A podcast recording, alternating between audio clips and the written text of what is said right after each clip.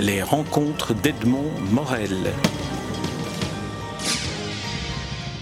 Jean-Baptiste Barognan, nous nous rencontrons à l'occasion de la publication de votre dernier livre en date, un roman paru aux éditions de Fallois, L'âge d'homme, L'enfer d'une saison. La couverture nous montre également un fragment de la célèbre peinture où l'on voit Rimbaud et Verlaine euh, euh, l'un face à l'autre. Donc l'enfer d'une saison, une saison en enfer, on voit tout de suite le, le lien avec Rimbaud, auquel vous avez consacré une biographie récemment. On s'était rencontrés à ce propos chez Folio Biographie. Alors, ma première question est, est-ce que, d'une certaine manière, écrire un roman sur des personnages que vous connaissez particulièrement bien par la biographie que vous avez écrite, le roman, est-ce que cela vous apprend d'autres choses sur les personnages? Je ne sais pas si cela m'apprend d'autres choses. En tout cas, ça nourrit mon imaginaire.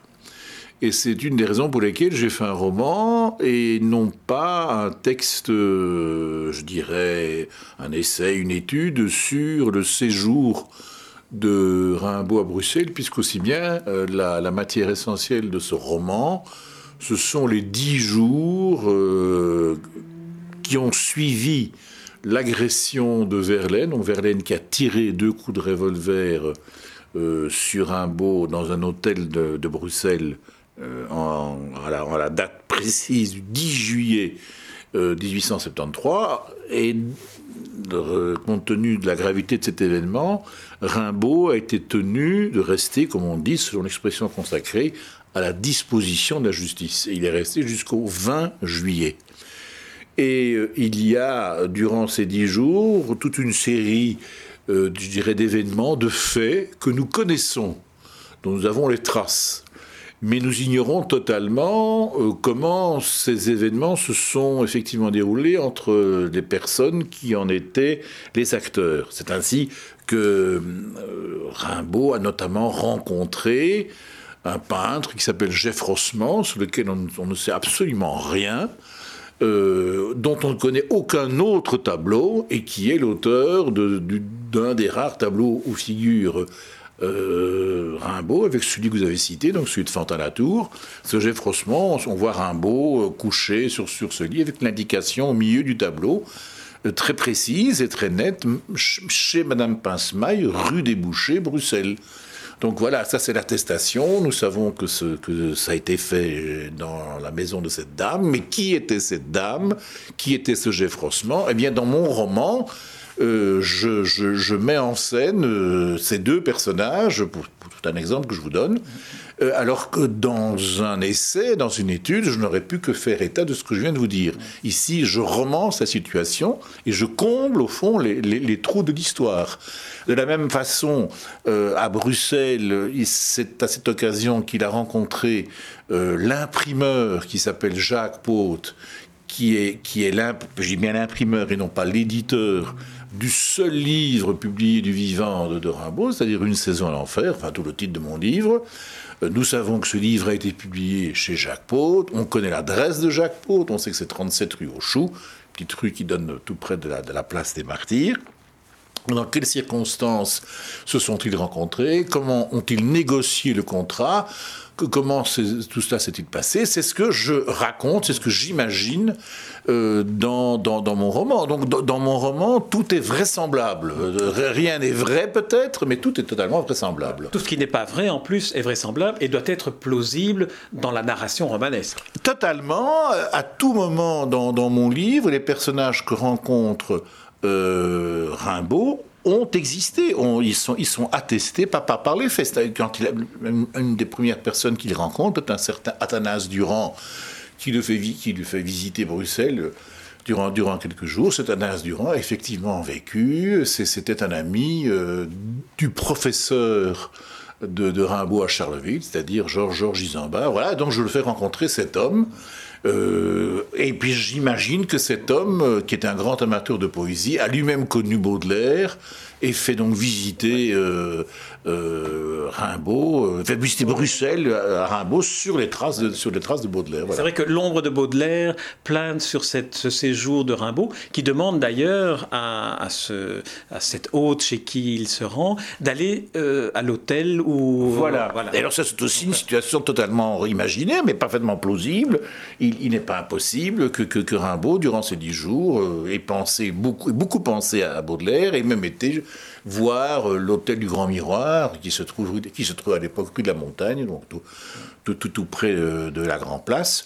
Euh, et qu'il alors j'ai aussi imaginé euh, idée de roman, de romancier, qu'il a, qu'il a, qu'il a passé une nuit dans la chambre où euh, des, années plus tôt, voilà. que, Baudelaire occupait les années plus tôt. Voilà. Donc, donc ça, ça s'est inventé. Parce que ce qui est amusant quand on lit ce, ce roman, c'est qu'on se dit à certains moments, tiens, mais est-ce que là, Barognan a inventé, ou est-ce que là, il y a quand même des traces de ce que Rimbaud aurait peut-être pu aller effectivement dans... C'est un, mélange, c'est un mélange des deux. C'est un mélange des deux. Nous savons par exemple qu'il a été à l'hôpital Saint-Jean, euh, boulevard Pacheco, qui s'est fait soigner.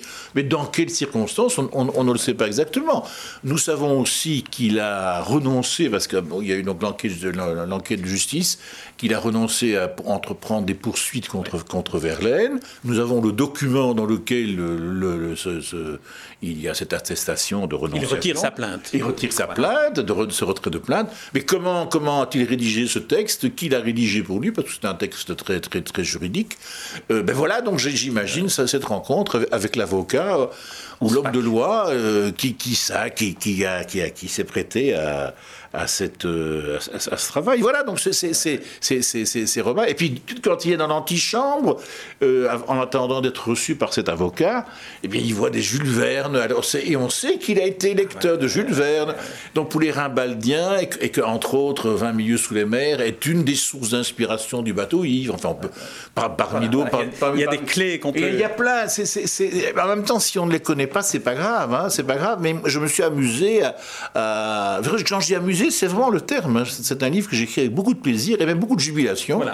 Et je on le lit aussi avec beaucoup de jubilation. Ah, qu'on soit rimbalien ou non, euh, on le lit vraiment parce qu'on se dit, tiens, on, est là vraiment dans ce que le roman permet, c'est-à-dire la machine à voyager dans le temps. On est vraiment dans cette, ce mois de juillet 1873. L'enfer d'une saison, c'est aussi parce qu'il fait torride. Ah, il, fait, il, fait, il, fait, torride, et d'ailleurs j'ai vérifié, c'était une des euh, un des mois les plus, les plus caniculaires euh, de, du, siècle, du 19e siècle. Donc tout, tout cet dossier est, avéré. Mais je, vous disais à l'instant, et je suis content que vous ayez pris aussi beaucoup de plaisir à le lire, que c'est rare d'écrire des ouvrages, je dirais, avec autant de plaisir, au fond. Euh, de jubilation. Et bien alors, ce qui, ce qui est extraordinaire, c'est que tout s'est mis en place je dirais presque à mon insu. Par exemple, pour, citer une scène, et, et montrer comment l'imaginaire aide le romancier et, comment il y a des, hasards objectifs qui viennent au secours du romancier. Euh, je fais donc situer, à un moment donné, euh, je, fais une scène qui se passe place Royale. À cette époque, en 1873, la place Royale, il y avait plusieurs restaurants. Dans un de ces restaurants, euh, c'est dans un de ces restaurants que se rendent Athanas Durand et, Rimbaud. Et puis, en, m'intéressant davantage euh, à cette situation, je découvre que 20 ans auparavant, Alexandre Dumas, alors je n'y pensais pas au moment où j'ai cette scène, est venu à ce même restaurant. En, poursuivant mes recherches, je m'aperçois qu'en 1873, c'est l'année de publication du fameux grand livre de cuisine de Dumas, alors que je n'y avais pas du tout pensé, et qui plus est, ce livre, ce grand dictionnaire de cuisine de Dumas, a été publié chez Alphonse Lemaire, qui est l'éditeur des Parnassiens. Enfin écoutez, c'est quand même extraordinaire.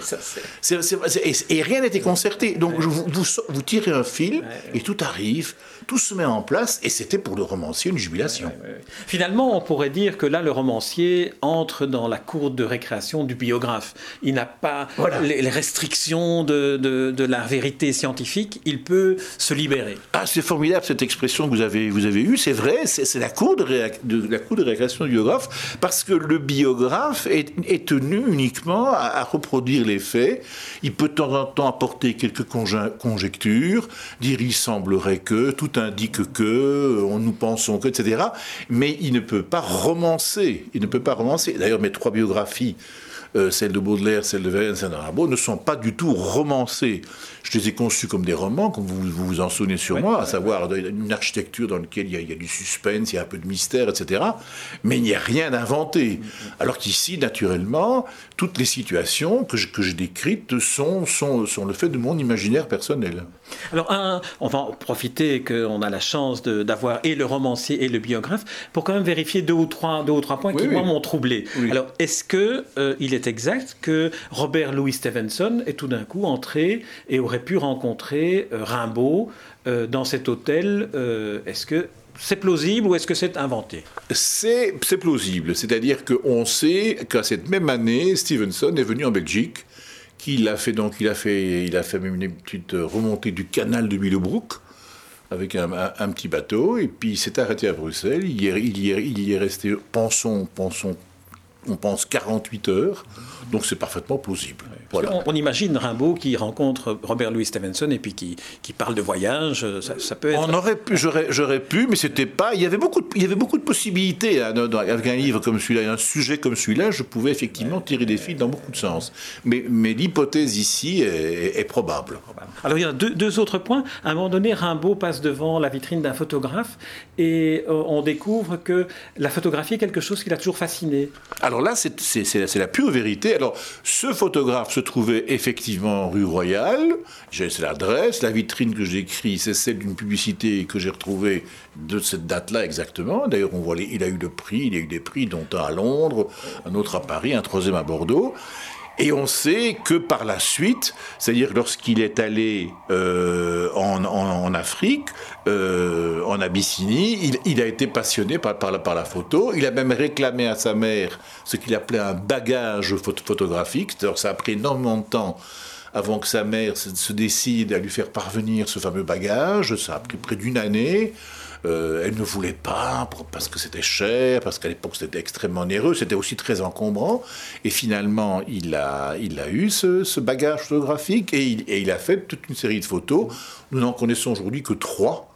Euh, qu'il a lui-même fait, dont un, dont un fameux autoportrait, on, on, le voit à Aden, euh, à la terrasse de l'hôtel de l'Europe très, donc, très émacié. Donc, de là, et, là j'ai anticipé, c'est-à-dire que j'ai montré que son goût pour la photographie, parce que ce que je viens de vous raconter se passe quasiment dix ans après, mais j'ai anticipé, montré que son, que son coup de foudre pour la photo. Et alors il y a un autre élément que j'ai introduit dans, euh, dans, au moment où je parle de ça dans, dans ce roman, euh, je le dis euh, très très clairement. Donc il est admiratif de, de Baudelaire, qui représente plus la modernité, sauf que Baudelaire, tout moderne qu'il soit, n'a jamais cru en la photo, alors même qu'il était l'ami de Nadar. Qui, était son grand, qui, qui, était, un de ses meilleurs amis. Et dont on a une photographie d'ailleurs de Baudelaire. une photographie de Baudelaire. Et, mais lui, Baudelaire, ne, ne, pensait pas que la photographie pouvait être de l'art. Donc c'était un des points dans lequel euh, Rimbaud euh, était en désaccord avec son maître à penser, avec son, avec son dieu littéraire. Et alors le dernier point concernant Rimbaud, avant de venir à l'autre personnage du roman qui lui vit sa vie en 1973, 100 ans après les événements dont on parle, c'est le, le, le, goût de Rimbaud pour le piano et l'éventualité qu'il aurait c'est aussi, une c'est aussi une vérité dont on le voit pianoter dès, le début euh, et nous savons qu'il a suivi des cours de piano et que quand il était à Charleville, sa mère, c'était une façon de le retenir, euh, avait acheté un piano et avait fait venir un des voisins euh, qui s'appelait qui portait le curieux nom, il s'appelait l'étrange, avec un, en un mot, l'étrange en un mot, qui était qui donnait, euh, qui était l'organiste de, de, l'église paroissiale de, Charleville, pour donner des cours de piano à, Rimbaud, donc il était très attiré par la, par la musique et euh, qu'il avait d'ailleurs découverte quand il était quand il était à Paris, parce qu'il faut se souvenir que le beau-frère de Verlaine, Charles de Sivry, était compositeur et musicien, et était lui-même l'ami de Chabrier. Donc il était un peu introduit dans les cercles parisiens quand il y est allé en 1871-72. Il a rencontré pas mal de musiciens, il était très attiré par la musique. Et, juste après, dans, à partir de, 74-75, euh, quand il était encore, quand il faisait ses fugues, il partait, il rentrait à Charleville, sa mère a cru qu'une façon d'empêcher de, de, de, le faire partir, qu'il parte à tout moment, c'était de, le faire intéresser au piano. Donc c'est vrai aussi.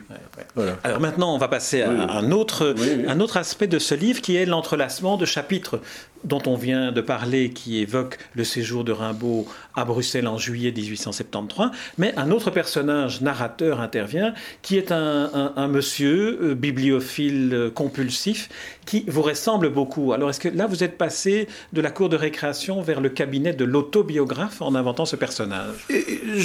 C'est pas, pas l'autobiographie. Je n'ai jamais. C'est un professeur de lettres je n'ai jamais été professeur de lettres, enfin j'aurais pu l'être, donc c'est pas moi. Mais les pérégrinations qui sont les siennes dans Bruxelles à la recherche de livres, de livres, de tout genre d'ailleurs, pas, pas forcément de livres rares ou de livres précieux, euh, ce sont, ces pérégrinations sont les miennes, ça c'est clair mais le personnage lui-même, la vie que je lui ai inventée n'est pas, n'est pas du tout, du tout la mienne. Hein, C'était au, bibliophile que, je pensais. Le hein, bibliophile, c'est moi. Ses pérégrinations, je dis, ce sont les miennes. Les lieux qu'il visite, ce sont ceux que, je, visitais euh, au début des années 1970. Et euh, quand je dis qu'à l'époque, il y avait euh, à Bruxelles de, nombreux quartiers remplis de bouquinistes, c'était tout à fait vrai. Je, faisais ça le week-end le samedi, j'allais dans le quartier de l'église Saint-Boniface, par exemple, ou la petite rue qui se trouve en face de l'église, où il y a des restaurants aujourd'hui, ben, il y avait trois, quatre bouquinistes. Et puis la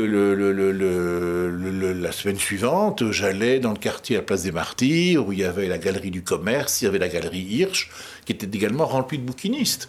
Et puis forcément du côté de la rue Saint-Jean, la rue des Éperonniers, ça, n'en parlons pas. Et puis sans compter toutes les bouquineries qui se trouvaient dans les quartiers à Scarbeck, à XL, euh, à Etterbeek. Donc c'était une, ville qui pullulait de, euh, voués aux livres, mais aussi bien aux beaux livres qu'aux livres populaires, aux livres de location, etc. Et donc tout ça nourrit également ma, mon adolescence, ma jeunesse, même le début de l'âge adulte.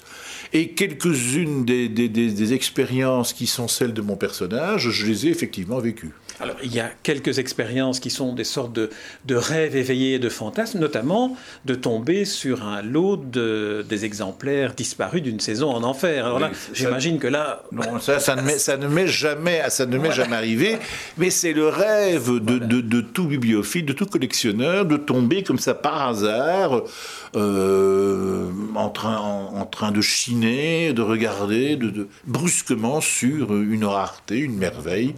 Et c'est ce que j'imagine euh, pour, mon, pour, mon, personnage. Mais je ne vais pas raconter la fin. Non, non, non, on ne raconte pas la fin, on raconte pas la fin, mais, on sent bien. Il y a, cette, cette, recherche, il y a, il y a, toujours cette, il, y a, ça chez tout collectionneur, dans, tout domaine. Hein, celui qui cherche des bagues de cigares euh, ou des, ou des j'imagine, a les mêmes émois que ceux du bibliophile. Mais j'imagine quand même que dans la construction du roman au moment de l'écrire, le personnage de 1973 est un personnage qui, d'une certaine manière, aurait pu rêver de se trouver là où le personnage de Rimbaud euh, se, déplace, la rencontre avec Pote, la rencontre avec... Tout, tout, à fait. Et en même temps, vous avez remarqué que ce sont, il va sur les mêmes lieux. Donc il y a un parallélisme constant, euh, puisque par exemple, au début euh, du livre, donc quand il arrive à Bruxelles, quand il quitte l'hôpital Saint-Jean et qu'il parcourt la rue du Marais pour arriver dans la demeure d'Athanas Durand, c'est sur ce circuit-là, à deux pas de la place des Martyrs, et c'est ce même chemin que parcour, qu'a parcouru Rimbaud cent ans plus tôt. Mais alors, ce que je voulais faire aussi, je ne sais pas, je n'ai pas voulu insister là-dessus, mais je voulais quand même mettre aussi en parallèle, euh, pas en opposition, mais vraiment en parallèle, un peu sur, un, sur une sorte de deux niveaux, le Bruxelles éclatant euh, magnifique de 1870, des années 1870, qui est une ville euh, d'un pays florissant, d'un pays dynamique, d'un pays riche. On vient de construire les grands boulevards, on vient de construire boulevard Anspach, voir le Monnier, enfin toutes ces, toutes ces avenues que nous connaissons aujourd'hui. Et puis mettre en, en, en opposition, disons-le, euh, le Bruxelles des années 1970 qui commence à se déglinguer, où les chancres apparaissent, où on, on démolit un peu de manière anarchique certains magnifiques bâtiments pour, les, faire remplacer par d'autres qui sont très laids, qui aujourd'hui d'ailleurs tombent en ruine quasiment. Voilà. Donc je voulais aussi euh, montrer qu'il y avait deux époques et qu'il y avait deux Bruxelles. Parce que c'est aussi un, roman bruxellois. Hein. Oui, que la dernière scène qu'on ne va pas décrire du, roman est en quelque sorte une métaphore de cette dégradation totalement, de la ville. Totalement, mais je voulais, mais je voulais pas en même temps trop insister là-dessus. Mais moi, c'est une, c'est paradoxal, mais moi, ce qui m'attire dans Bruxelles, ce qui me séduit dans cette ville, c'est que c'est précisément ce, ce côté déjeté. On n'imagine pas à Paris, aux Champs-Élysées, un chancre. Ici, on en a, on en a vu à Toison d'Or, on, on, en a sur les grands boulevards. C'est inouï. Enfin, c'est une, des rares villes, une des grandes capitales d'Europe. Euh, on ne peut pas trouver ça à Rome, on ne peut pas trouver ça à Paris, pas à Amsterdam, enfin, ni à Londres, à Bruxelles, oui. Et c'est ce que bon, j'ai essayé également de mettre dans mon livre. Mais c'est en cela où on sent euh, non seulement la, jubilation du romancier qui raconte une histoire, parce que vous êtes un, raconteur d'histoire d'ailleurs, même, même, en radio, vous êtes un bon client, comme on dirait. Hein. Mais en plus, on, on sent l'amoureux profond d'une ville qui est Bruxelles et qui est en même temps une ville rêvée et en même temps une ville euh, qui, qui, ne répond pas à ce qu'on pourrait aspirer pour elle. C'est exact. C'est une ville rêvée, c'est ça. C'est une ville fantasmée, mais qui correspond, je dirais, à ma démarche même. Je, crois que le roman doit, ne doit pas raconter la vie telle qu'elle est, elle doit idéaliser la vie. Euh, elle n'est pas une reproduction euh, telle qu'elle de ce que nous connaissons, de ce que nous vivons, de ce que nous sentons. Elle, n'est pas, elle n'est pas un, le roman n'est pas le lieu pour parler d'histoire, de sociologie, de politique. Elle peut très bien le faire aussi, mais, il vaut mieux à ce moment-là prendre justement une biographie, un livre d'histoire, etc. Mais le, roman doit idéaliser l'existence. Et donc, les personnages sont idéalisés et, les décors le sont, le sont également. Donc, c'est un Bruxelles fantasmé, effectivement. Et, euh, ce Bruxelles fantasmé, avec, des, je dirais, des visions qui, peut-être ne correspondent pas exactement à, la réalité. Hein je peux voir un lieu et, le décrire de, façon, je dirais, non, naturelle. Une maison peut avoir dans la réalité trois étages et dans mon imaginaire cinq ou six. En fait. Donc je, pense que, c'est ça qui est, beau dans, dans, le roman quand je décris la place euh, des martyrs et que je la vois comme un décor de théâtre, ce sont des impressions que j'ai effectivement eues. Alors c'est pas un décor de théâtre, mais on peut, on, peut, on peut voir cette place des martyrs qui est perdue là entre la rue Neuve, qui est archi bruyante. On fait 30 mètres. Et c'est le silence complet. ce, sont, ce sont des visions que seul un romancier peut rendre, en fait. Tout à fait. Jean-Baptiste Barognan, je vous remercie pour cet entretien. Je rappelle le titre de ce roman jubilatoire à écrire, vous nous l'avez avoué, mais aussi jubilatoire à lire, L'enfer d'une saison. C'est un roman paru aux éditions de Fallois, L'âge d'homme, et c'est un roman que je recommande à tous ceux qui nous écoutent et qui ne l'ont pas encore lu, même s'ils ne sont pas des rimbaldiens, de, lire toutes affaires cessantes, parce que c'est une magnifique promenade romanesque à travers Bruxelles, à travers euh, le 19e siècle, à travers euh, Bruxelles aujourd'hui. Et je vous remercie de cet entretien, Jean-Baptiste Baronia. Merci beaucoup. Les rencontres d'Edmond Morel.